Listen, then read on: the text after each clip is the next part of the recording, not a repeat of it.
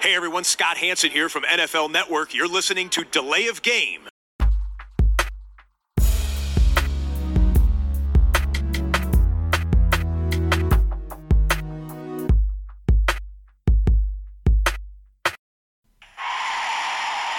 game.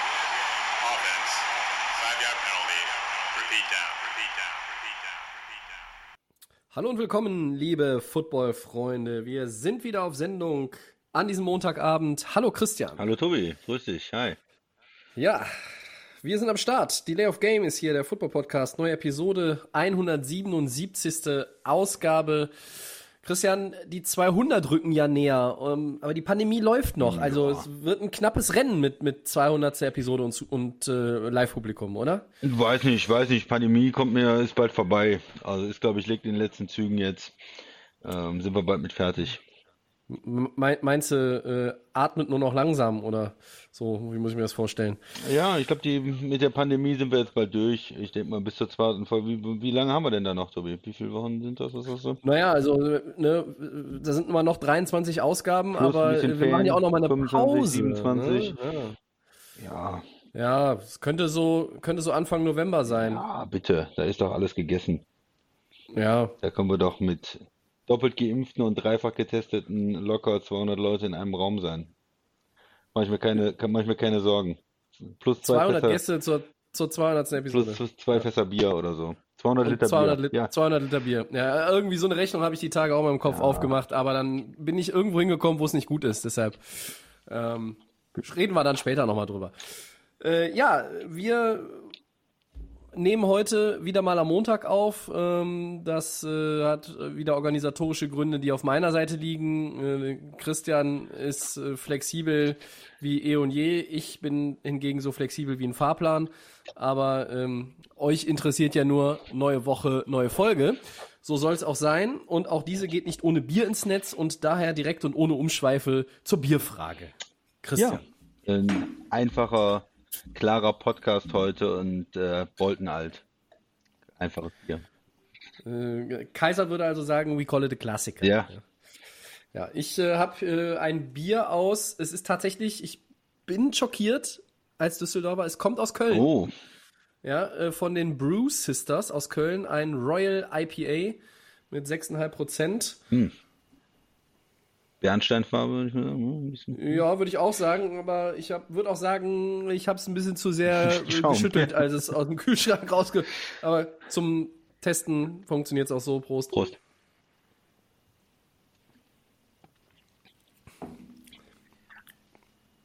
Und wie sieht's aus?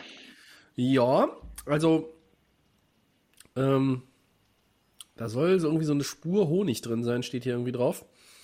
Äh, die kann ich jetzt nicht entdecken, aber ähm, es Ja, man schmeckt nicht immer alles, was da kommt, drauf kommt steht. sehr, es kommt sehr voll äh, äh, daher. Also es ist jetzt ähm, ja wie so ein IPA halt in der Regel ist. Äh, und das ist jetzt auch ohne große Fruchtnote, würde ich mal behaupten. Äh, aber es war schwer, das jetzt so rauszufiltern durch den ganzen Schaum. Egal. Ähm, Christian, wir wollen starten mit Headline Nummer eins und ja, die Aaron Rodgers Saga geht weiter. Äh, man könnte auch sagen, es ist auf Pause gedrückt, gerade so in den Streitigkeiten, wenn es denn Streitigkeiten wirklich sind. Wir wollen aber ein kurzes Update liefern und uns dann die Frage auch hinten rausstellen, äh, wie wird das Thema enden? Ähm, wa- was hast du denn jetzt die letzten Tage noch so mitbekommen, aufgeschnappt, gelesen, gehört? Ähm, Ja, man, ja, man liest wie, wie ist der Stand der Dinge? Man liest ja unheimlich viel ähm, darüber. Alle möglichen Sachen kann sich angucken, Podcasts, man kann sich Videos angucken, man kann natürlich, ähm, ob es jetzt über ESPN, The Athletic, äh, The Ringer, alle möglichen äh, Sachen sich durchlesen und, und finden in den Blogs.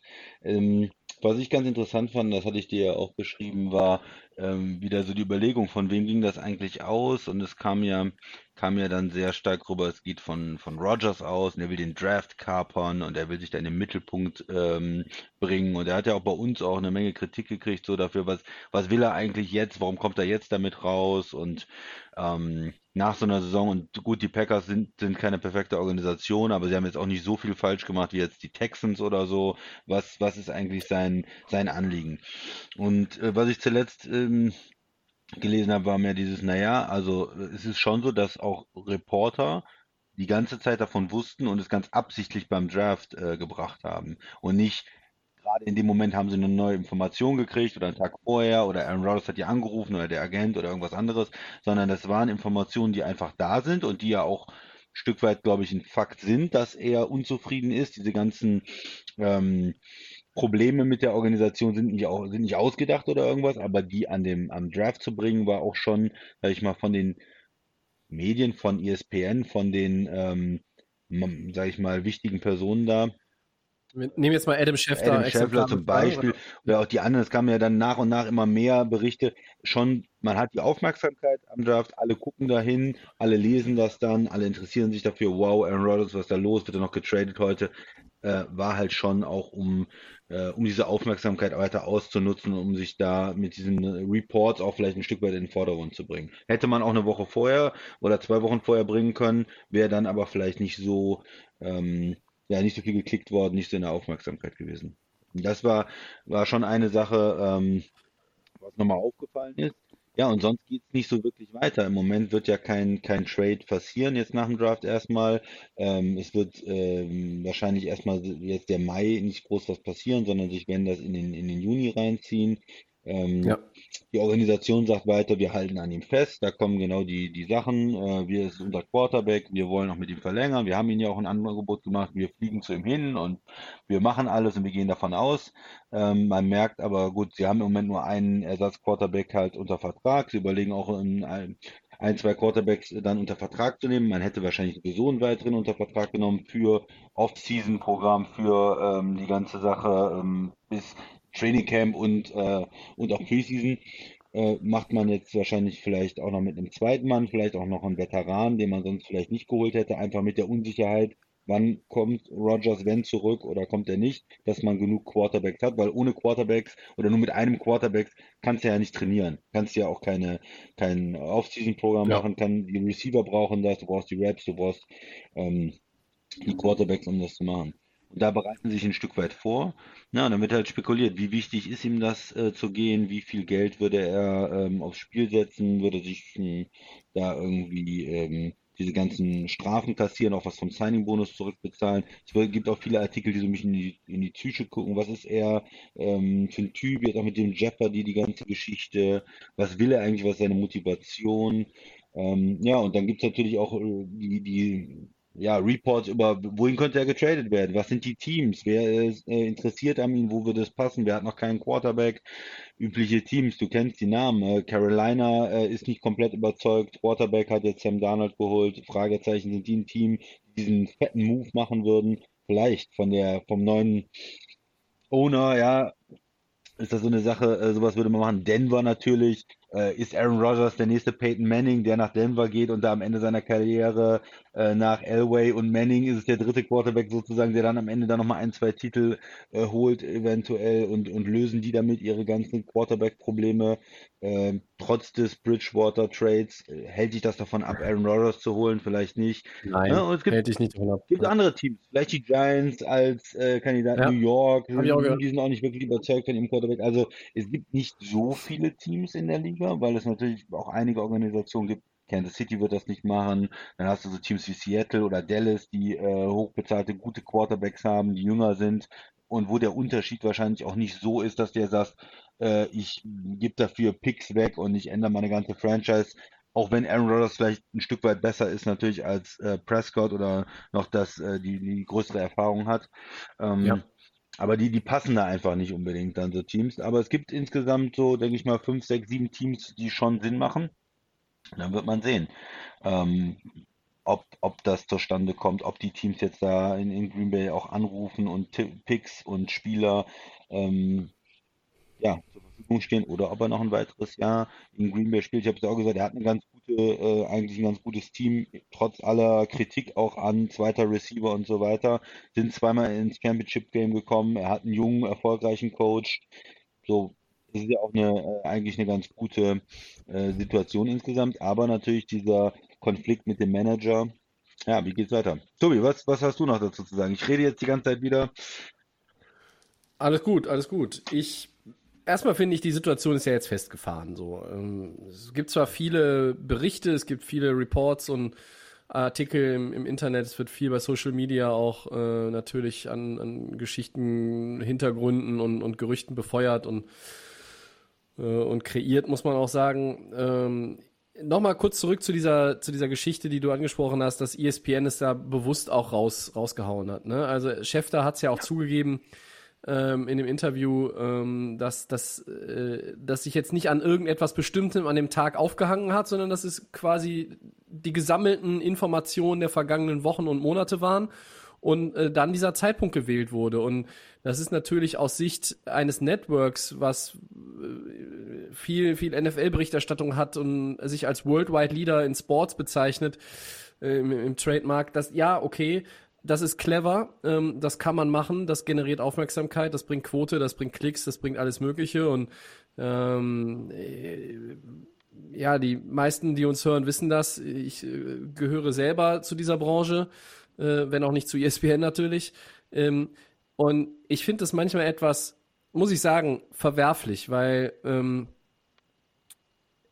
hier wird, und da, da, da fand ich fand ich schön, was der Fabian uns noch geschrieben hat. Er hat doch gesagt, da wird halt den, den jungen Spielern, die ihr Leben lang für diesen Tag eigentlich gekämpft haben und alles daraufhin ausgerichtet haben, da ausgewählt zu werden, denen wird das Spotlight geklaut. Zumindest ein Stück weit. Ja. Als wir den geguckt haben, Christian, äh, wir haben vorher hier eine Stunde, anderthalb über die Packers und Aaron Rodgers äh, gesprochen. Wir haben unsere Smartphones durchwühlt und, und geguckt und ähm, um, um uns auf den neuesten Stand zu bringen und so ein bisschen auch das zu sondieren und, und, und zu bewerten.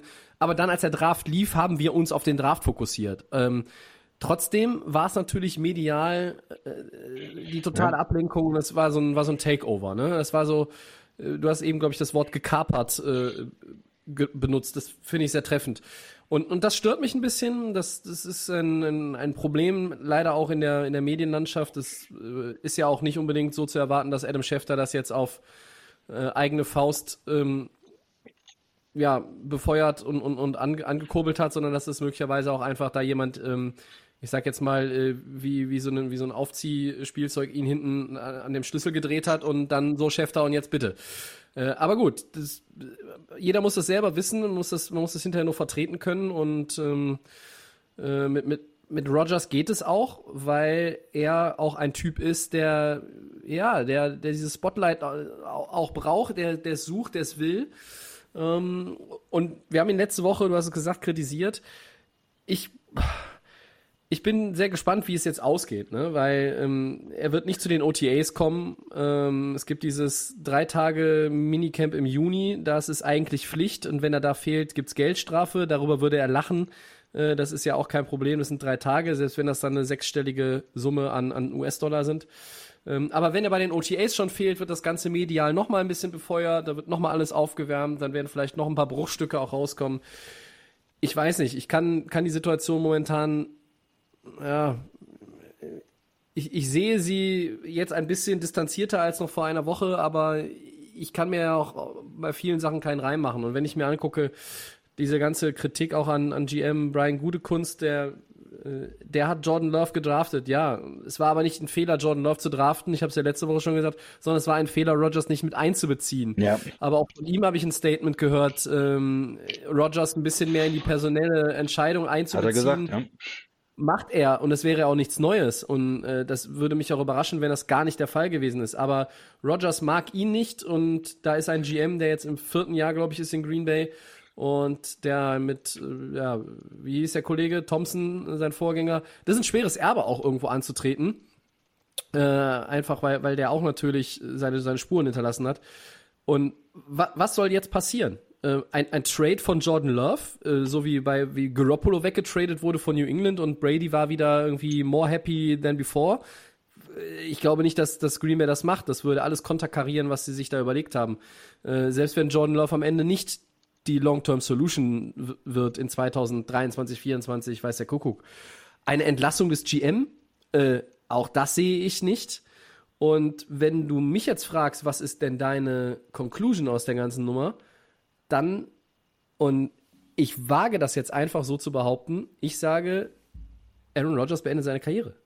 Oh. Es gibt keinen, es gibt keinen ja. vernünftigen Trade-Partner. Wo will er hin?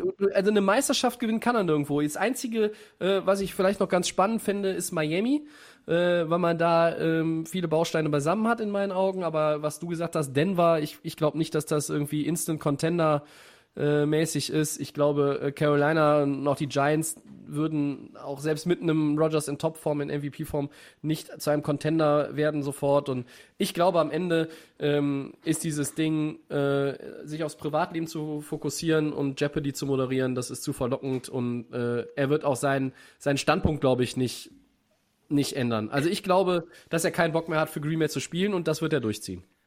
Also der MVP der Saison äh, 2020, der wertvollste Spieler der Liga, äh, der mit seinem Team im NFC Championship äh, Spiel war und Ja. äh, kurz vor Schluss, äh, wenn man ihn gelassen hätte, äh, vielleicht auch den Touchdown und die Two-Point zum Ausgleich gemacht hätte, äh, der hört auf, Football zu spielen mit, mit einem Titel äh, und, und spielt nicht mehr. Weil er sich Ich über den General. Manager von seinem Team ärgert? Ich kann mir das vorstellen, Christian, wenn du als Aaron Rodgers feststellst, dass deine Optionen so begrenzt sind und dich keine Option wirklich happy macht, dann hast du die Option aufzuhören. Ich glaube, dass, dass er dass, da, in seinem Kopf schon vielleicht, nachdem sie Jordan Love gedraftet haben, die Packers, dass da, da auch schon mal kurz, und wenn es nur für fünf Minuten waren, diese Gedanken waren, und äh, jetzt zu gucken, was sind meine Optionen? Äh, traden die Packers mich? Sie sagen ja jetzt, sie traden mich nicht. Und Nö. was mache ich dann? Kann ich irgendwo spielen, wo ich auch spielen will? Äh, und ich will ja eigentlich auch irgendwo hingehen und, und irgendwo um den Titel spielen. Und bei den 49ers wäre das ja absolut gegeben, wenn man sich den Kader anguckt. Aber die haben jetzt einen anderen Weg eingeschlagen und haben sich da jetzt auch am Drafttag nicht beirren lassen. Und ansonsten, ich habe es ja letzte Woche schon gesagt, du hast es auch festgestellt, in seinem Heimatbundesstaat Kalifornien gibt es keine Option für ihn. Jetzt nicht und eigentlich auch 2022 nicht. Und am, am Ende des Tages halte ich das für, also heute, wenn du mich heute fragst, wie geht diese, diese ganze Saga aus, dann ist das meine Antwort. Aber ich mag es mir eigentlich gar nicht vorstellen, weil ich möchte Aaron Rodgers weiter in der NFL sehen und ich möchte ihn auch am liebsten in Green Bay sehen. Äh, aber das ist für mich gerade ähm, hier und heute nach den letzten 14 Tagen ein Longshot.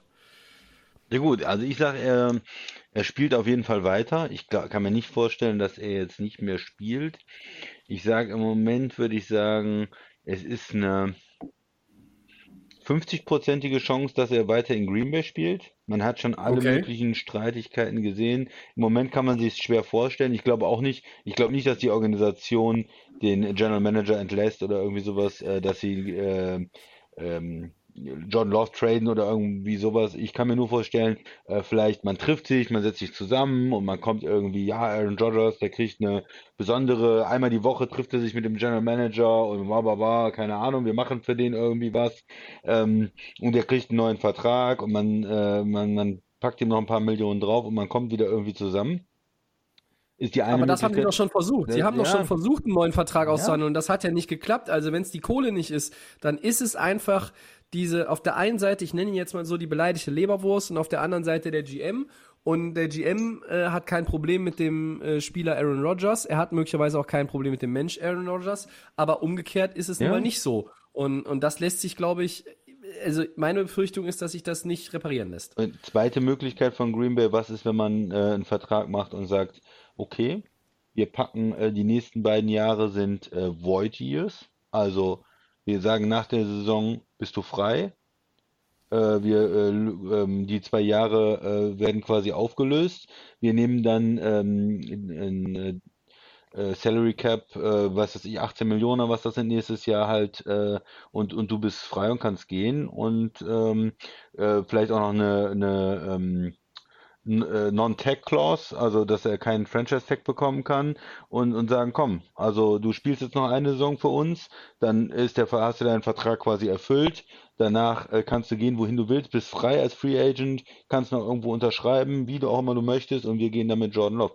Wäre vielleicht auch eine Möglichkeit, dass man ihm sagt, komm, reiß dich noch ein Jahr zusammen hier, versuch noch mal was zu machen. Aber ich sehe das auch nur, ich sage nicht, dass es passiert. Ich denke auch, da ist eine Menge kaputt. Er ist ein spezieller Typ und nur bei 50 Prozent. Aber die anderen 50 Prozent sind bei mir, man findet einen Trade-Partner. Man findet die Möglichkeit, ihn zu traden. Ich glaube, man kriegt vielleicht gar nicht das, was man sich jetzt vorstellt. MVP und, und äh, alles und zwei First-Round-Picks auf jeden Fall. Ich habe zum Teil Trades gesehen mit drei First-Round-Picks und noch und dies. Mhm. Äh, ich denke, das könnte schwierig werden, weil andere Teams wissen ja auch um die Situation und, und äh, pokern dann vielleicht auch um die Angebote, sind dann vielleicht nicht so hoch, wie sich jetzt das die Fans äh, vorstellen. Aber ich denke schon, dass er den Wert hat, dass man ihn zu einem Team geben kann. Ein Team wie Denver müsste eigentlich sagen, hey, äh, zwei, drei Jahre mit Aaron Rodgers, äh, mit der Offense, wir können vielleicht Erfolg haben oder andere Teams auch äh, und, und sagen, okay, da ähm, packen wir schon mal ein, zwei interessante Spieler und ein, zwei interessante Picks rein. Ähm, ob das jetzt alles First Rounder sind oder ob man da Second Rounder hat oder äh, vielleicht auch den einen oder anderen Veteranen. Mal gucken. Und das ist für mich sind die anderen 40 Prozent. Und dann habe ich vielleicht eine 10 Prozent Chance, dass er gar nicht mehr spielt oder 5 Prozent Chance. Kann ich mir eigentlich schwer vorstellen. Also du sagst, wir sehen ihn jetzt, wenn die Saison anfängt, ist er, sitzt er bei Jeopardy und sagt Football.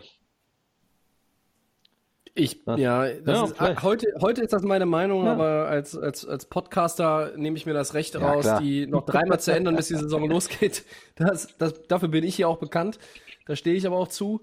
Heute, wenn du mir 10 Euro gibst und sagst, wette auf irgendwas, ist das mein Szenario, auf das ich die 10, 10 Euro setzen würde. Aber äh, das hängt auch bei mir damit zusammen, dass ich halt wenn er irgendwo anders, aber wo, wo will er halt spielen? Das, das sehe ich nicht, weil ich sehe die anderen nicht als, als äh, diese Instant Contender. Mhm.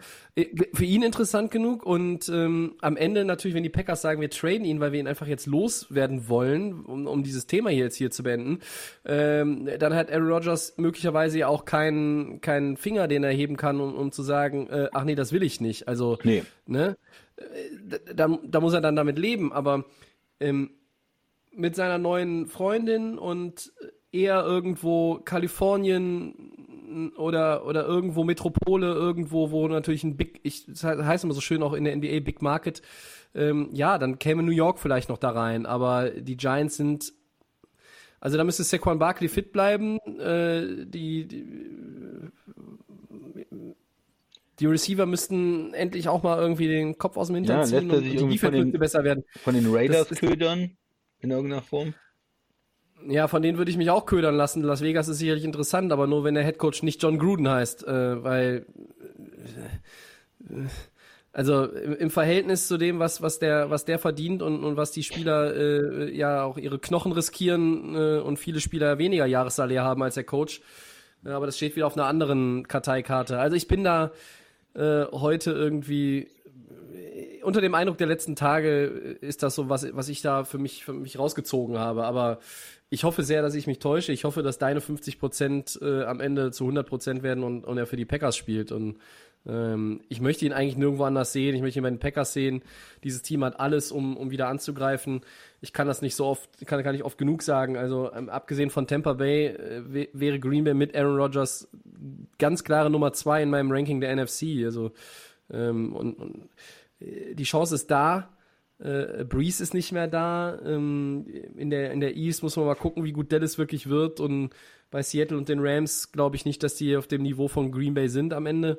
Also von daher wäre das ja schon ideal. Aber ich, ich glaube auch nicht, dass Aaron Rodgers äh, jetzt in seinem Alter ähm, oder generell vom, von seinem Typus her über seinen Schatten wirklich springt. Ähm, das kann ich mir heute irgendwie nicht vorstellen. Aber ja, Vielleicht ändert sich das ja noch. ich bin gespannt.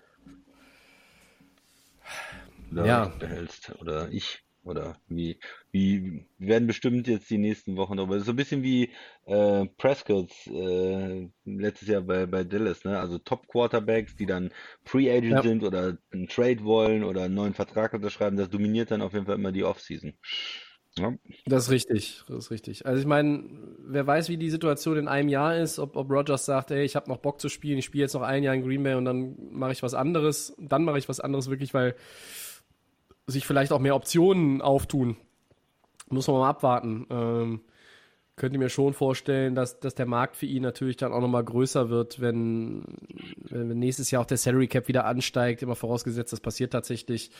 Äh, und, der, und der steigt deutlich wieder an, so wie es ja eigentlich erwartet wird. Und du dann ähm, ja vielleicht auch bei dem einen oder anderen weißt, hey, der ist es nicht oder der ist es nicht mehr äh, und wir suchen jetzt suchen jetzt irgend, irgendjemanden wie wie Aaron Rodgers und schlagen dazu und investieren dann auch einfach äh, entsprechend. Aber ähm, irgendwo muss natürlich auch die Verhältnismäßigkeit stimmen. Ähm, wenn der dann nächstes Jahr 39 ist, wie viele First Runner gibst du für einen 39-jährigen Quarterback? Ja gut, wenn du einen Super Bowl gewinnen willst, brauchst du einen erfahrenen Mann. Man hat das jetzt äh, bei Tampa ja gesehen. Ne? Das sind die Leute Ja. über 40, da geht's los mit den.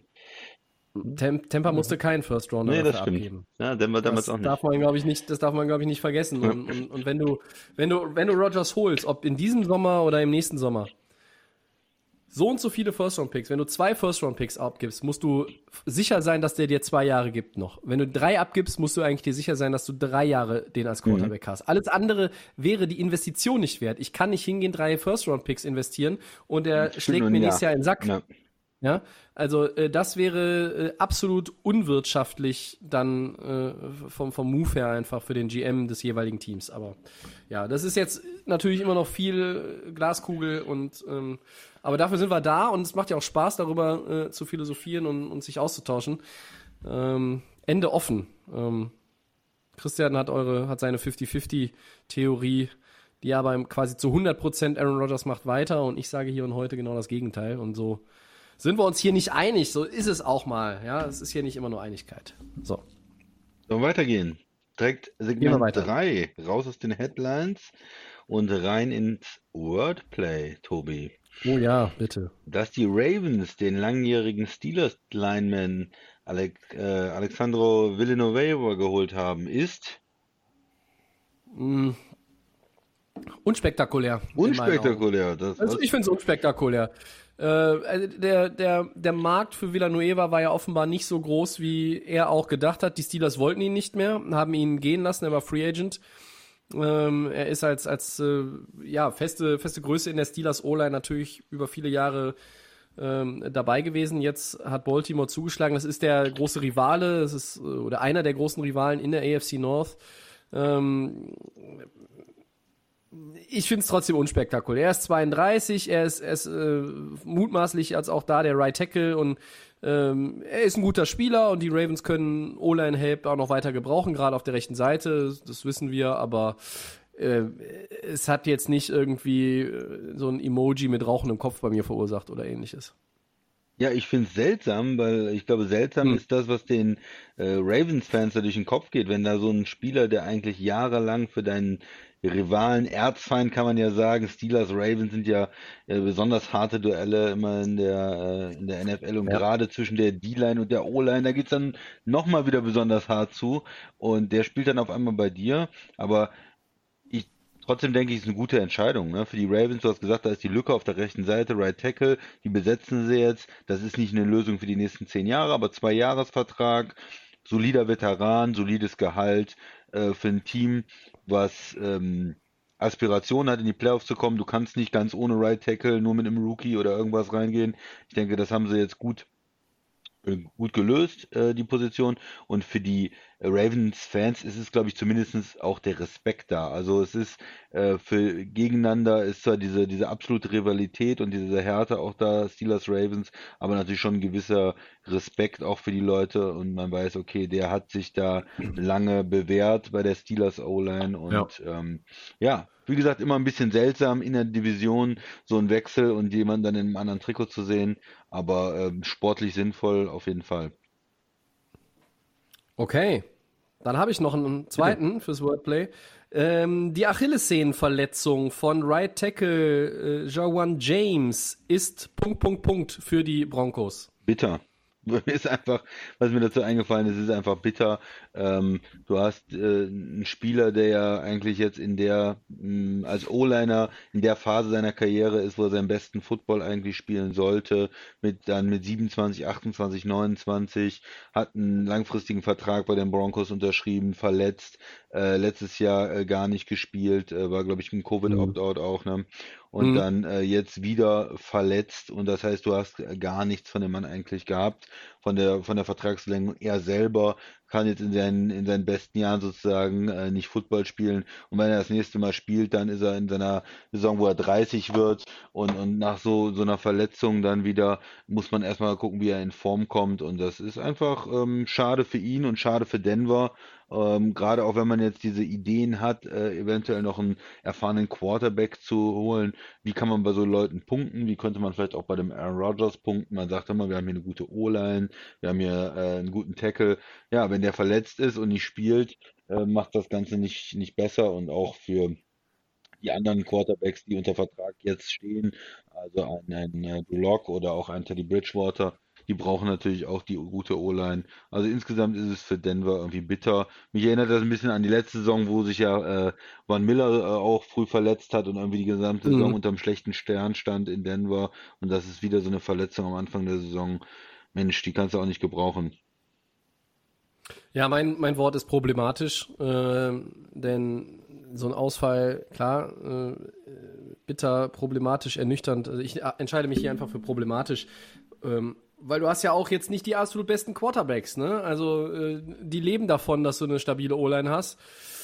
Ähm, und, und Drew Lock, wenn er wirklich sich nochmal entwickeln soll, damit äh, ja, er, er, dann auch unter Beweis stellen kann, äh, ich bin derjenige, der diese Franchise die nächsten zehn Jahre führen wird und, und führen kann. Ja, es ist schwierig. Klar, der Left Tackle ist dann nochmal einen Tacken wichtiger, aber ähm, es ist äh, es ist ein Problem und, und Denver hat äh, in den letzten Jahren sehr, sehr oft mit schweren Verletzungen auf äh, Key Positions zu kämpfen gehabt. Ne? Also wir erinnern uns an Bradley Chubb, äh, den Defender, der auch da eine schwere Verletzung schon hatte. Du hast Von Miller gerade angesprochen und, und so weiter. Also da sind immer mal wieder äh, Leute. Letztes Jahr war es auch Cortland Sutton, der äh, eigentliche Nummer 1 Receiver der Denver Broncos. Ja, der kommt jetzt zum, zurück. Zum Nummer 1 Receiver sozusagen, ja. Und, und, und das ist, das ist bei Denver, ja, da hat der Wahnsinn leider Methode äh, oder Kontinuität. Also es ist, es ist einfach blöd, dass da jetzt schon wieder äh, so, so ein Ding ist und, und äh, egal ob jetzt Drew Lock ist oder Aaron Rodgers oder der Weihnachtsmann, also ich möchte gerne mal Denver sehen, dass sie irgendwie mit den, mit den Leuten in der O-Line und ihren, ihren Top-Guys ähm, auf Receiver und in der Defense, dass sie einfach mal eine ganze Saison spielen. Weil dann kannst du dieses Team auch besser bewerten. Ich habe bei, bei den Broncos die letzten zwei Jahre immer das Gefühl, ich weiß gar nicht, wie ich die bewerten ja, soll. Wär, Potenzial ist da, wir sprechen über die Playmaker und aber ja es ist kein Team Straße, für die zweite, so keine, ja. kein Team für die zweite Playoff-Runde, Christian, aber äh, äh, anstatt 5, 11, 6, 10 äh, würde ich dieses Team gerne sehen. Es wäre vielleicht 8, 8, vielleicht wäre es 9, 7 gegangen. Es hätte vielleicht irgendwo auch durch die Division Games nochmal einen an, anderen Einfluss auch auf die, auf die eigene Division gehabt oder was auch immer. Ja, eventuell äh, Wildcard mitreden. Ja. Irgendwie so, ne? Und und, und das fehlt und äh, das ist halt einer der Hauptgründe, warum das nicht funktioniert oder nicht funktionieren kann. Ähm, ja, da wirklich, ja, gute Besserung an, an James, den, den Tackle und bin gespannt, wie die Broncos dann das kompensieren werden, wie sie das verpacken. Okay, wir haben äh, als nächstes Segment 4, Headline Nummer 2. Wir haben noch eine weitere Headline gefunden. Und ja. zwar halten sich weiter Trade-Gerüchte um Julio Jones. Wo wäre denn der ideale Landing-Spot für den Falcons Wide Receiver, Tobi? Wo würdest du ihn gern sehen? Oh, ja, ich habe äh, hab mal vier Teams rausgeschrieben. Ich, ich feuer sie direkt raus. Wir können dann mhm. aber noch mal einen Schritt zurück machen. Ich habe mal die Patriots, die 49ers, die Raiders und die Coles aufgeschrieben. Ähm, erstmal zu, zu Jones selber. Er ist jetzt 32 und er hat noch einen Vertrag, der noch drei Jahre läuft. Und die Cap-Hits sind 23 und dann jeweils 19,2 Millionen Dollar. Er hat letztes Jahr noch neun Spiele gemacht. 770 Yards, drei Touchdowns. Zuvor war der sechs Jahre in Folge mindestens 1390 Yards gehabt. Also er war fast immer bei 1400 Yards, sechs Yards hintereinander. Das heißt auch in der Saison, wo er 29, wo er 30 war. Und wenn du ihn jetzt traden würdest oder für ihn traden würdest, welchen Spieler bekommst du denn? Bekommst du nochmal vielleicht eher den Julio Jones von 2018, von 2019? Bekommst du den Julio Jones aus dem vergangenen Jahr? Wo ist die Wahrheit? Liegt sie vielleicht inzwischen in der Mitte? Ist es vielleicht einer, der noch im idealen Umfeld 1000 Yards dir bringt, aber wo du auch damit rechnen musst, dass der mal drei, vier Spiele nicht spielen kann. Der hat auch oft mit Verletzungen gespielt, da erinnern wir uns. Du kannst auch als, als Atlanta jetzt hingehen und den Vertrag restrukturieren. Das macht dir jetzt ein bisschen Cap Space frei, aber das erhöht den Cap Hit in den Folgejahren. Ähm, wo er noch älter wo ist. Wieder, ne? Wo er noch älter ist, so kannst du auch argumentieren, ja, da, vielleicht gibt es diese Loy Loyalität gegenüber jemandem, der einfach seine ganze Karriere da äh, Großartiges geleistet hat? Gibt es die? Und, und ist es dann auch irgendwo vertretbar, wenn der Salary Cap wieder ansteigt? Weiß ich nicht. Ist eine für mich gesonderte Diskussion.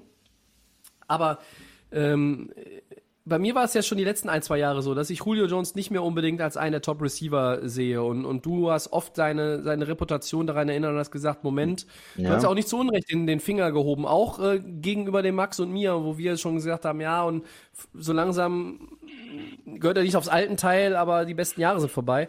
Und hast du gesagt, ja, aber immer noch gut. Und ich meine, man kann auch Matt Ryan immer äh, nach Herzenslos kritisieren. Äh, aber das sag ich ja gerne, also den Ball weit schmeißen und viel schmeißen kann er. Und, und Julio Jones fängt halt auch Bälle, die jetzt nicht jeder andere Receiver einfach mal so, so kontinuierlich fangen kann. Und deshalb hat er immer noch einen gewissen Value.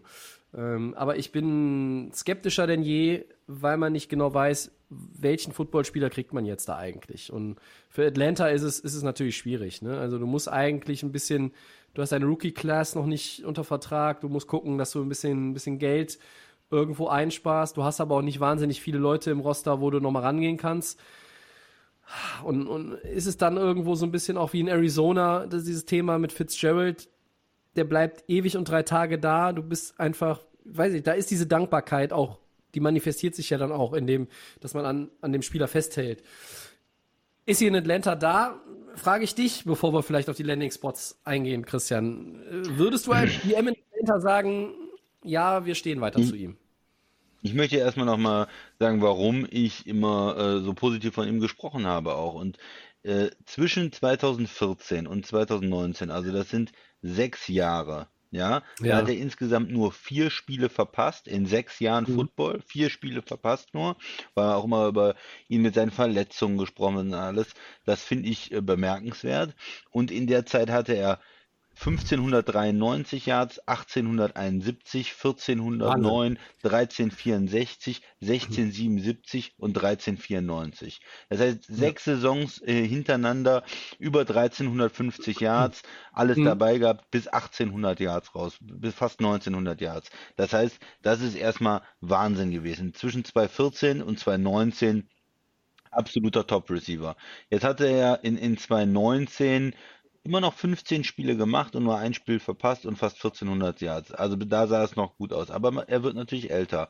Letztes Jahr war es nix. Da sah, war sieben Spiele verpasst, nur 770 Yards. Man muss sich jetzt schon die Frage stellen, äh, war das eine Saison oder ist das natürlich jetzt äh, ein, ein, Trend sozusagen von 1600 auf 1400 auf 700 Yards und kommen danach 500 oder so. Ähm, bei Receivern kann das auch, auch schnell gehen.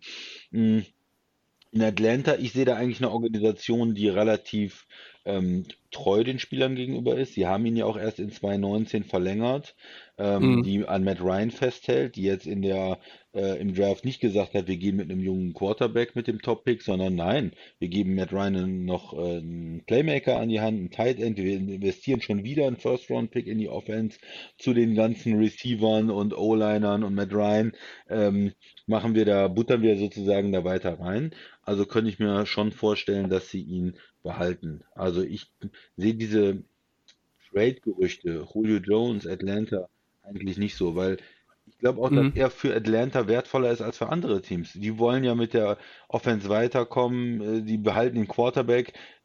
Wenn, wenn du jetzt einen neuen Quarterback holen würdest, okay, aber du behältst den Quarterback, warum dann nicht auch den Top-Receiver sozusagen behalten? Ja, vielleicht wird er im Team auch überholt und ist dann irgendwie nur noch der zweite, zweitbeste Receiver, aber ich sehe da nicht so den Grund, ihn, ihn zu traden. Du sparst auch nicht so viel.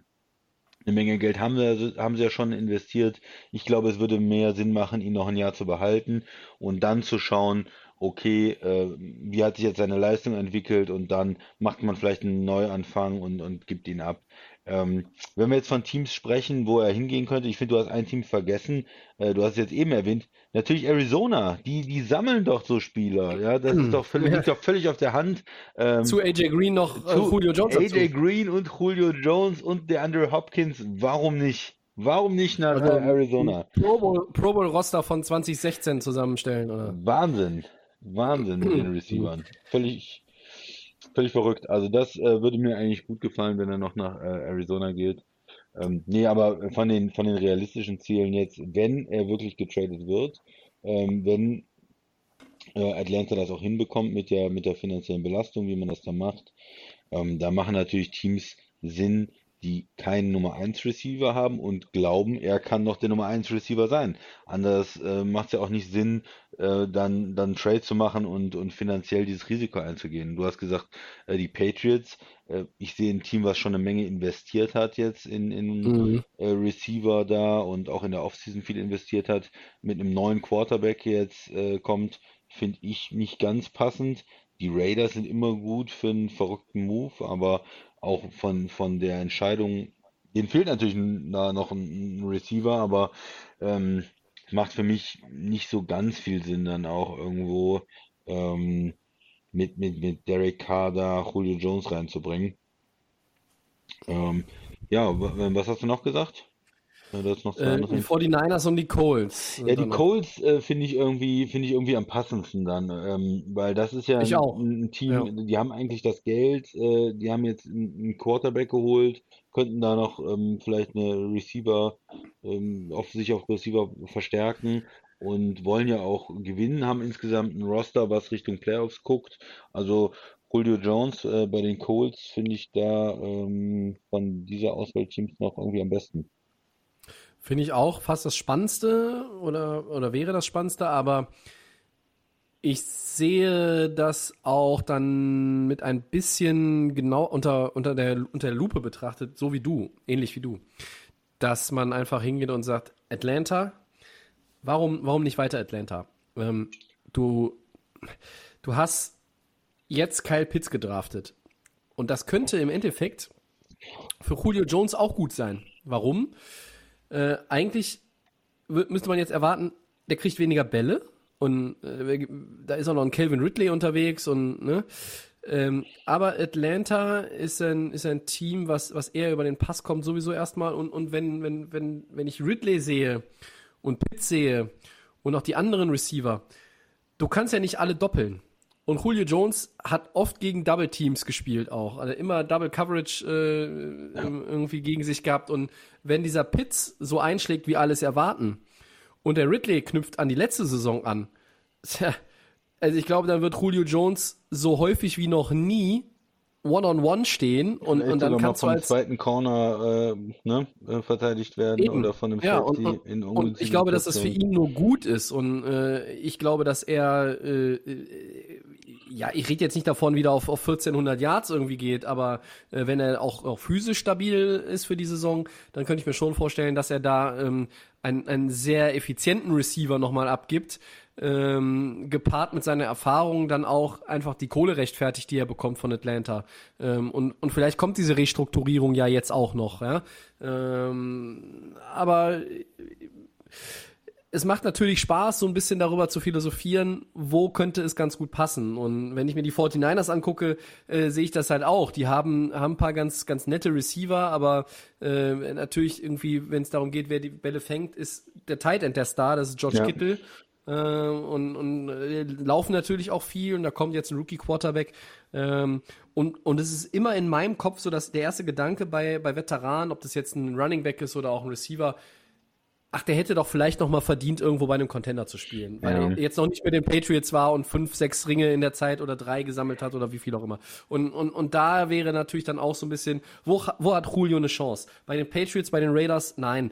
Ähm, bei den 49ers, ja, die sind dann eher ein Contender. Die Colts sind, wie du schon sagst, sowieso ein Roster, das für die Playoffs gebaut ist, die in den, in den Playoffs auch immer mit dem großen ähm, Fragezeichen Carson Wentz. Welchen Carson Wentz kriegen sie in 2021? Absolut auch die, die Chance haben, wenn Carson Wentz funktioniert, äh, in, der, in der AFC für Alarm zu sorgen. Äh, zumindest die, die anderen mal ernsthaft herauszufordern. Auch die Chiefs herauszufordern ich sag nicht in Super Bowl zu kommen, un, unweigerlich, aber die Chance haben. Und, und das ist dann immer, immer ganz schön so zu überlegen, okay, was könnte da passen? Ähm, aber ich sehe halt auch 20 Teams, wo es nicht passt, weil was würde er da wollen? Ne? Also immer davon, äh, davon mal abgesehen auch, du musst ja diese 23 Millionen wahrscheinlich auch erstmal noch im Cap Space dann verfügbar haben. Ja, und deshalb fallen natürlich auch einige Teams raus. Ähm, würde er bei den Saints reinpassen als äh, zweite Option dann Michael Thomas und dann in eine, eine, eine oder als 1A, 1B, äh, klar, fände ich. Äh, ich sehe nicht mehr als Nummer 1 Receiver. Ne, als 1B vielleicht, fände ich nicht, nicht schlecht, aber die können sich das nicht leisten. Äh, passt einfach nicht vom Gehaltsgefüge. Äh, Green Bay, äh, warum nicht? Äh, Davante Adams und dann äh, Julio Jones. Wäre nice, aber können die sich nicht leisten, ne? Und das, da gibt's halt viele Teams, wo, wo man natürlich auf dem Papier sagen könnte, er würde in die Offense reinpassen, noch bei den Chiefs dazu. Warum nicht? Aber auch da, das, das, das ist vom, vom Gehalt nicht möglich, dafür ist er zu teuer. Und das müsste vielleicht nach nächster Saison, wenn er eventuell dann äh, in, in Atlanta dann entlassen wird, wenn da vielleicht der Vertrag irgendwie aufgelöst wird, ähm, dass dann solche Möglichkeiten für ihn kommen, nochmal einen Jahresvertrag irgendwo bei einem Contender zu unterschreiben. Aber im Moment mit einem Trade, wo auch das andere Team was dafür für ihn abgibt und, und äh, dann halt sein Grundgehalt in, in den Salary Cap einbaut, ähm, da sind die Teams eigentlich raus. Dann ist eher so die, ja, nicht die, die absoluten äh, Top-Teams, aber Teams, die in der zweiten Reihe stehen, ähm, aber vielleicht Ambitionen haben. Ja, vielleicht die Colts.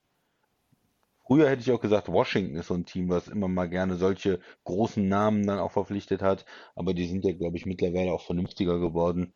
Ähm, und von daher sind, sind eher bei einem, bei einem jungen Team jetzt. Ähm, und, ja, ähm, eine andere Philosophie eine- mittlerweile. Genau, ja, würde ich schon sagen, eine andere Philosophie. Äh, die Titans haben auch irgendwo Receiver-Bedarf für mich immer noch.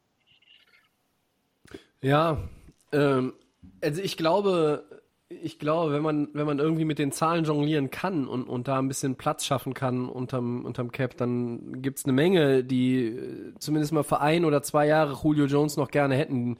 Was ist der Preis? Was ist der Trade-Preis? Ab, abgesehen von den 23 Millionen äh, Dollar Jahresgehalt, wenn du den Vertrag nicht anfasst. Das ist ja auch die Frage. Was gibst du denn für den Spieler her? Ähm, Receiver über 30 ist immer eine Schwierigkeit und wir, wir müssen uns, wir müssen auch Des Bryant immer im Auge behalten oder Antonio Brown. Die sind einfach dann auch in dem Alter aus unterschiedlichen Gründen.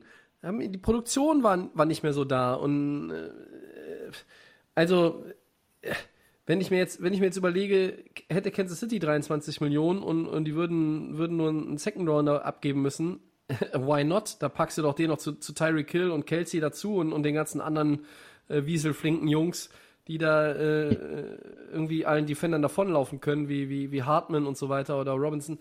Irre. Also wär, wäre ja, wäre ja auch was. Also vorstellen kann ich mir den überall, aber in einer, in einer prominenten Rolle als Nummer 1 Receiver sehe ich ihn eigentlich nicht mehr. Siehst du ihn noch als Top 10 Receiver in der NFL? Also ist, gehört er zu deinen 10 besten Receiver noch? Ja, ja, Tobi, schwer, ne? Also äh, in 19, Bei mir nicht, in bei mir 19, nicht. in 19 war das bestimmt noch. Ja, letzte Saison war das nicht. Letzte Saison war das nicht. Und vor allen Dingen ist halt jetzt die Frage, ähm, er ist halt fürstlich entlohnt, er ist ja, äh, Ja. absolut äh, top bezahlt und, und dann musst du halt auch ein Top 10 Receiver sein, damit das irgendwie passt. Ich rede jetzt gar nicht eigentlich Top 5 vom Gehalt, aber wenn du jetzt noch Top 10 bist, aber wenn er so spielt wie letztes Jahr und wenn sich das mit den Verletzungen ähm, ja, so weiterzieht, dann äh, ist er absolut überbezahlt und ist ein sehr schwieriger ähm, Contract auch dann damit umzugehen in, ähm, in Atlanta. Und da Mhm. werden sie ja einiges ähm, nach der Saison dann vielleicht auch ja an ähm, einfach einfach äh, abschreiben müssen an Geld gegen gegen den Salary Cap und ihn dann vielleicht nächstes Jahr entlassen müssen oder äh, für, einen- für einen Mid-Round-Pick traden, weil da ist natürlich nicht so viel Trade Value. Ein Receiver, der ähm, so einen Salary Cap Hit hat, äh, ja, das ist nicht äh, nicht ein Schnapper und da werden andere Teams auch nicht bereit sein, viel für abzugeben. Also Mhm. ich sehe ihn, glaube ich, im Moment als so eine Art 1B-Receiver. Ähm, vielleicht hat er noch mal ein gutes Jahr in ihm und, und kann noch mal ein Nummer 1 Receiver sein. Ich will das nicht komplett abschreiben, 32, ja, warum nicht? Ähm, aber so wie er letztes Jahr gespielt hat, ähm, klar, gebe ich dir natürlich auch recht, dass du sagst, er ist im Moment kein Nummer 1 Receiver. Ja. Okay. Headline zu Julio Jones abgeschlossen. Ja, liebe Leute, ihr merkt es, äh, ihr guckt gerade auch bestimmt nach, Mensch, wie lange läuft der Podcast denn gerade mal? Und äh, wir kommen jetzt schon zu den Four Downs, aber so ist es. Ähm, ja, die, der Draft ist vorbei, Free Agency ist vorbei und ähm, ja, Aber die Sommerpause bei DD of Game ist auch noch nicht erreicht. Also von daher, das, also die, wir machen ja auch erst Sommerpause, wenn es mal einen Sommer gibt. Ja, also da reicht hier nicht ein heißer Sonntag, äh, dass wir jetzt sagen, wir machen jetzt vier Wochen hier gar nichts. Ähm, deshalb einfach vielleicht mal einen kürzeren Podcast. Also, Four Downs, Christian. Ja, vielleicht noch ein, Kommentar vorher, Tobi. Äh, ja. So zu den, zu den Diskussionen. Ich habe auch mit dem, mit dem Basti die Tage diskutiert, der Vikings-Fan ist und der war recht begeistert vom, vom Draft der Vikings. Also, das ist. Ja, der ja, ist immer vom, vom Draft der Vikings begeistert. Ja, äh, aber hat er ein paar, ja. ein paar ganz gute Argumente, ähm, wo sich das, wo sich das Team verstärkt hat. Ähm, war insgesamt, äh, wie gesagt, zufrieden. Und das ist auch immer ganz interessant, wenn man jetzt mit verschiedenen Leuten, mit verschiedenen Fans spricht, wie die den äh, Draft gesehen haben, wie äh, die unterschiedlichen Teams das bewerten. Also das, ähm, das nur, du hast ja wahrscheinlich noch nicht mit ihm drüber gesprochen. Also so kriegt man dann auch immer mal wieder Feedback von verschiedenen Leuten, wie es so gelaufen ist. Wir haben uns, glaube ich, nur kurz, kurz ausgetauscht tatsächlich. Ähm, ja, äh, Minnesota ist, das an der Stelle vielleicht äh, passt das ganz gut. Ähm, die, die draften jetzt seit Jahren eigentlich kontinuierlich gut. Sie haben es auch dieses Jahr clever gemacht, indem sie viele, sie haben viele Picks gesammelt in, in den mittleren Runden. Äh, dritte, vierte, ich glaube vor allen Dingen vierte Runde hatten sie viele, viele Picks und ähm, was sie letztes Jahr gemacht haben, dass sie den unzufriedenen Dicks abgegeben haben und dann ziehen sie halt mit dem, mit dem einen First Runner Justin Jefferson und das ist halt der Jackpot gewesen, äh, Receiver-mäßig. Das, das ist wunderbar.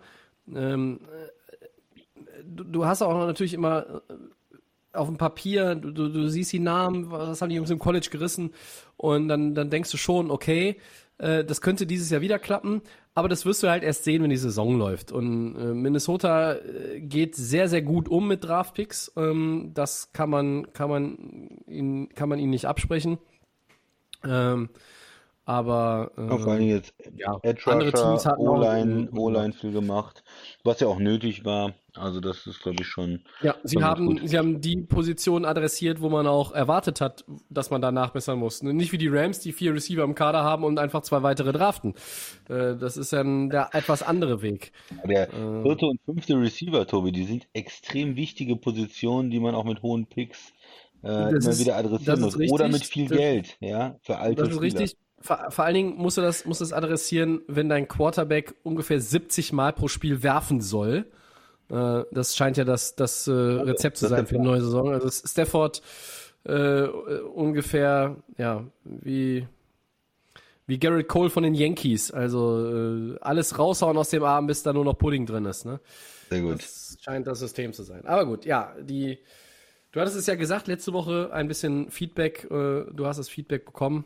Ähm, haben wir es nochmal eingebaut. Ja. Hättest du mir mal vorher sagen können, dass du hier noch ein bisschen Feedback einbauen willst. Ich habe hier mein, mein zweites Bier aufgemacht. Willst du den Four Downs übergehen, damit ich mal früher ins Bett komme hier und, und du äh, kommst ja hier noch mit, mit irgendwelchen Draft-Recaps um die Ecke. Ja, das ist live. Ja? Das überrascht dich auch manchmal. Ist nicht alles geplant.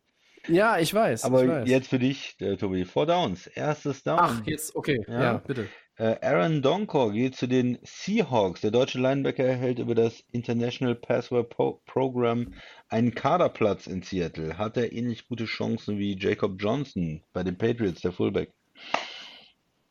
Ja, äh, schwer. Ähm, das, ist, das ist schwer zu beantworten. Äh, Donko hofft natürlich auf eine ähnliche Erfolgsstory äh, wie, wie Johnson. Ne? Ähm, es ist immer kompliziert, sich in der NFL durchzusetzen. Du musst vielleicht auch ein bisschen Glück haben.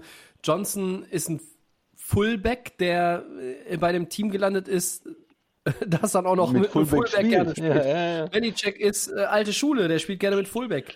Ähm, Pete Carroll spielt gerne mit Linebacker, weil alle spielen mit Linebackern. Also äh, ist halt Aaron Donko in einer anderen Position. Ne?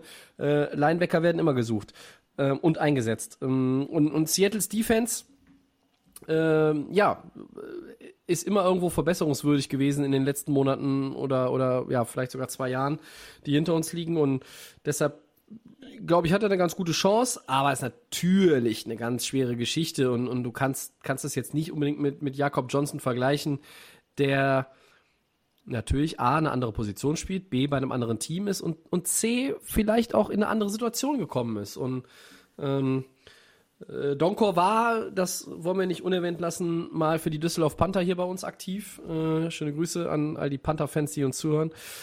Ähm, ja, ich bin gespannt, wie er sich da positioniert. Ich drücke ihm die Daumen. Aber zu erwarten, dass er ähnlich erfolgreich ist wie Jakob Johnson, wäre, glaube ich, jetzt erstmal vermessen heute, oder? Ja, erwarten würde ich, glaube ich, für die, für die deutschen Spieler so Erwartungen hochschrauben überhaupt nicht. Ich würde es einfach genießen, eine, eine tolle Möglichkeit. Und Seattle ist natürlich auch eine wahnsinnig beliebte Franchise auch in Deutschland, muss man sagen. Seattle mit den Erfolgen, äh, die sie hatten, mit der Defense, mit Russell Wills, mit Pete Carroll, das eine, sieht man ja oft in, in Deutschland, die äh, Mützen, die Trikots, die Schals, dass sie doch eine Menge Fans haben hier ähm, in den, in den letzten zehn Jahren vielleicht auch. Ähm, und das heißt, da ist natürlich auch noch eine besondere Beobachtung dann. Äh, für mich ist super interessant, Linebacker, äh, Bobby Wagner, einer der besten Linebacker auch in der, in der ähm, NFL, äh, ja, mit dem man dann zusammenspielt, wo man sich vielleicht was abgucken kann, von wo man was lernen kann, mit so, Oh ja. mit so jemandem irgendwie auch nur ansatzweise in einem Raum zu sitzen, ist ja schon auch wieder äh, eine Wahnsinnsgeschichte, denke ich mal.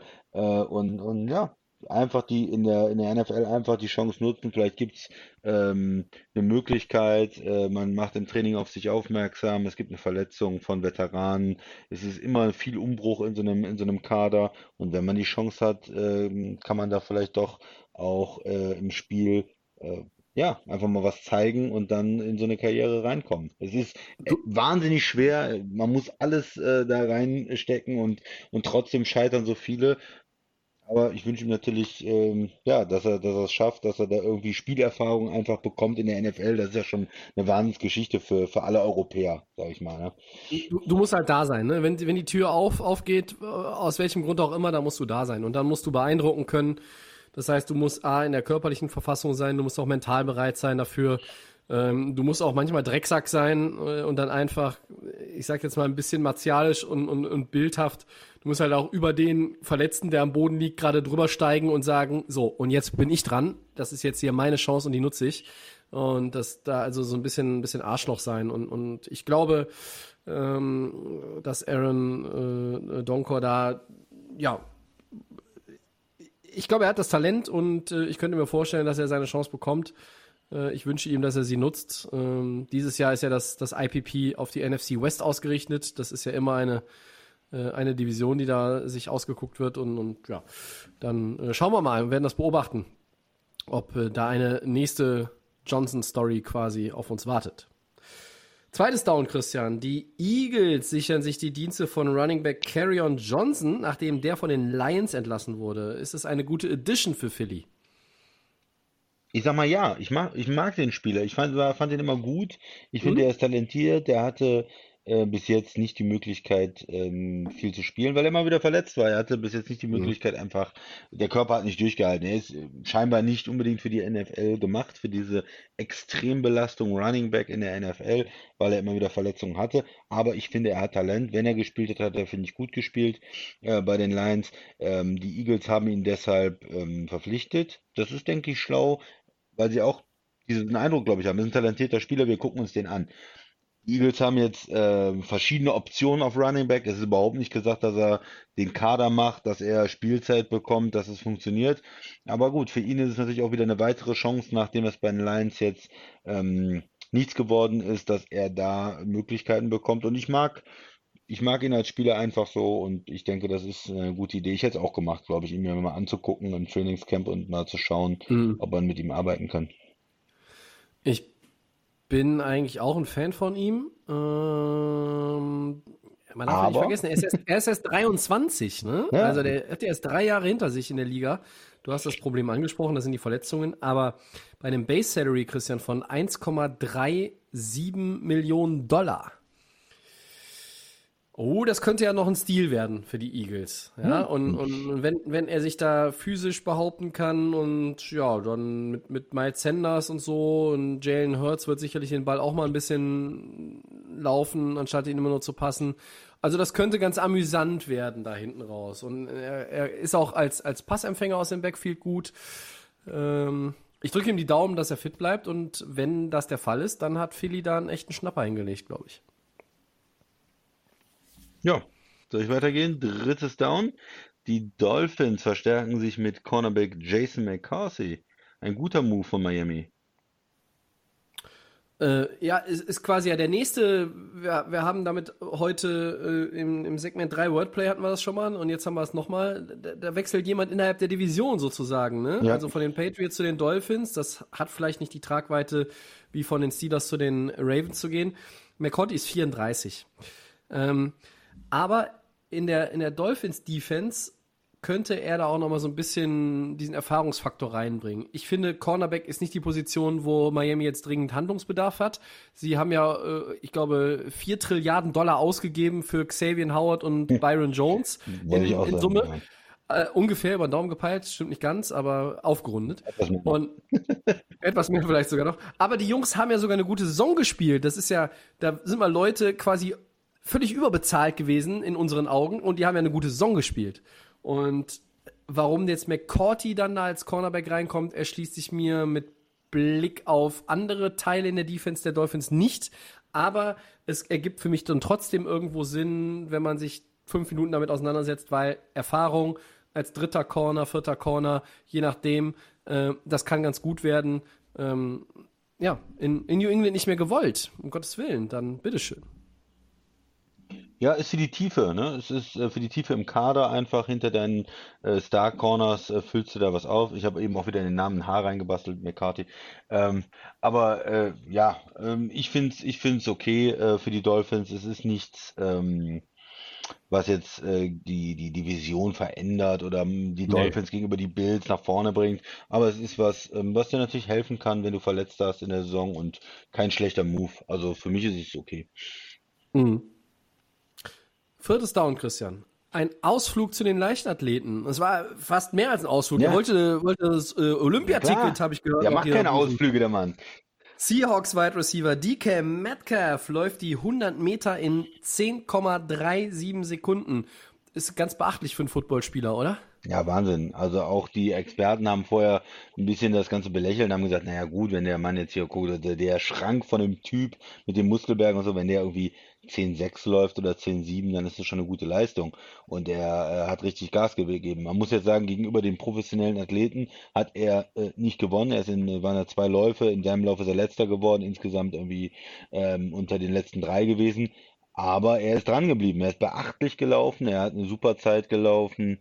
Und ähm, ja, also für einen Footballspieler mit der Masse, die er ja auch hat, ist er einfach wahnsinnig schnell. Also 1,93 und 105 Kilo, äh, das sind die, die Kampfmaße. Und da muss man einfach den Hut vor, vorziehen. Und er bekommt von mir eine ganze Tonne voll Respekt, dass er, dass er diese Zeit hingelegt hat. Also ich sag mal so, bei den deutschen Meisterschaften in der über 100 Meter äh, wäre er damit auf jeden Fall im Endlauf, glaube ich. Ähm, also da sind nicht so wahnsinnig viele in Deutschland kontinuierlich schneller als 10, 10, 4. In den USA natürlich ist es nochmal was anderes. Aber bei der, bei der Statur, du sprichst es an, muss man da wirklich äh, Respekt zollen. Wenn, wenn Metcalf in der Halle laufen würde, ich habe mich heute mit einem Leichtathletik-Experten ausgetauscht tatsächlich, äh, aber nicht extra wegen des Podcasts und unseres vierten Downs, sondern weil ich mich mit dem Kollegen sehr, sehr oft austausche. Ähm, Bernhard Franke in Düsseldorf äh, eine, ja, man kann wirklich sagen, äh, Leichtathletik-Reporter-Legende, so bezeichne ich ihn einfach mal. Ähm, und er hat auch gesagt, das war schon, war schon sehr erstaunlich. Ähm, wenn wenn es über 60 Meter geht, sieht das, sieht das anders aus, ne? Weil äh, der, der hat dann eine gute Beschleunigung, der kommt gut aus den Blöcken. Aber hinten raus wird's dann für ihn schwer. Einfach Masse, Größe. Ähm, und das ist halt ein bisschen anders als bei Usain Bolt, der ähm, erstmal noch einen Kaffee getrunken hat ähm, im Startblock und dann hinten raus alle, alle äh, weggelacht hat. Aber Metcalf, irre. Also ich war, ich habe mir den Lauf angeguckt heute Morgen und puh, also der Platz egal. Die, die Zeit, ähm, die hätte ich ihm nicht zugetraut. Also ich hätte ihn mal, mal, mal zwei, drei, vier Zehntel langsamer erwartet. Klar, er ist einer der schnellsten Receiver, aber es ist halt zwei verschiedene Paar Schuhe, oder? Ja, wie gesagt, ich habe ja schon gesagt, also wahnsinnig gut, tolle Leistung und ähm, ja, kann er kann stolz sein drauf und äh, hat sich da nicht irgendwie äh, ja, lächerlich gemacht oder irgendwas anderes, sondern hat da äh, gezeigt, wie schnell er ist und dass er auch ähm, in so einer Disziplin zumindest mithalten kann. Ja. Ja, ähm, eine Sache müssen wir noch nachschieben, Christian. Die Colts nehmen Left Tackle Eric Fischer unter Vertrag mm. mit einem One-Year-Deal. Ähm, das kam noch rein. Was äh, sagst du dazu? Ist das, ist das gut? Weil, also, ja klar. Zum Saisonstart ist er nicht fit. Wahrscheinlich. Ja gut, äh, die Colts haben ja äh, eine Lücke gehabt, Left Tackle nicht äh, adäquat besetzt und äh, Fischer hat gesagt, er will noch spielen. Das hat er, hast du ja letztens auch nochmal ganz klar gesagt. Er Kansas City hat ja alles umgebaut, O-Line, alles neu, hat ihn rausgeschmissen, äh, Verletzungen, waren ja auch beide Tackles verletzt und die haben ja äh, Tabula Rasa gemacht, ähm, die O-Line komplett neu aufgesetzt. Er hat gesagt, er will nochmal spielen. Warum? Ja, äh, Colts sind einfach ein Fit, äh, die, die brauchen Left Tackle. Äh, er ist noch äh, jung genug, um auch ein paar Jahre auf einem guten Niveau zu spielen. Und äh, wenn er von der Verletzung vernünftig zurückkommt, dann ist das auch absolut sinnvoll für die Colts. Ich weiß jetzt nicht, was genau die finanziellen Details sind von dem, von dem Signing, aber ähm, ja, wird man dann sehen. Nördlich der 9 Millionen, habe ich gehört. Hm. Ja, für, für jemanden, der in Woche 1 nicht starten kann. Gute Tackle ja. werden bezahlt, Tobi. Und ja. er ist kein sehr guter auch. Tackle, aber zumindest ein guter Tackle, würde ich sagen. Ja, er hat in Kansas City ja auch schon wirklich, wirklich gut gespielt die letzten Jahre und, und die Verletzung, ja, das, das, hat ihn dann, klar, das hat ihn letztlich den, den Kaderplatz gekostet, aber ja. Es gibt auch immer. Ich hatte ein bisschen darauf spekuliert, dass die Rams vielleicht da mal zuschlagen. Ne? Die haben einen Left Tackle, der ist 40 und bräuchten dann irgendwie hinten raus auch mal einen, der noch ein paar Jährchen jünger ist, aber was weiß ich schon. Ja, es ist auch mal, dass unterschiedliche Teams natürlich auch so Verletzungen und so Situationen unterschiedlich bewerten. Ne? Also ähm, wenn, wenn die ähm, Ärzte der Chiefs da vielleicht größere Probleme sehen als die der Colts, ja, also ich meine auch manchmal im Draft ist es ja so, manche Spieler sind einfach bei äh, manchen Teams komplett durchgestrichen, die sagen, die Verletzung, das ist uns zu risikoreich mit dem Knie oder was, da gehen wir nicht dran. Und andere mhm. Teams sagen, naja, das ist, Risiko gehen wir trotzdem ein, wir glauben dran, dass das, oder glauben oder unsere Ärzte sagen, das ist äh, handelbar. Ne? Mal gucken. So ist es. Ja. Hast du noch irgendwas anderes? Nö, Diesmal, diesmal warte ich, bevor Nein. ich weitergehe. Nicht, dass du auch irgendwas ah, einschiebst. Komme ich noch mit irgendwas? Nein. Alles gut. Nein. Dann war das Episode 177. Wir bedanken uns bei euch allen fürs Zuhören und es weiterempfehlen. Das müssen wir auch mal wieder ansprechen. Weiterempfehlen. Ihr müsst hier äh, teilen und äh, Freunden Bescheid sagen. Und es ist egal, wie viele Podcasts die schon hören. Also einer geht immer noch mehr. Und deshalb Delay of Game. Ja, vielen Dank fürs Zuhören. Christian, vielen Dank. Sehr gerne der Montagabend auch wieder gut rumgebracht. Äh, und den Podcast, den findet ihr wie immer bei Soundcloud, Apple Podcasts, bei Spotify und den wunderbaren Kollegen von The Fan FM. So ist es. Bei Facebook und bei Twitter könnt ihr Kontakt mit uns aufnehmen. At Delay of Game NFL. Bei Instagram findet ihr uns unter Delay of Game Podcast. Nächste Woche gibt es Episode 178. Bis dahin, passt gut auf euch auf, bleibt uns treu, wir sind raus. Bleibt gesund, ciao.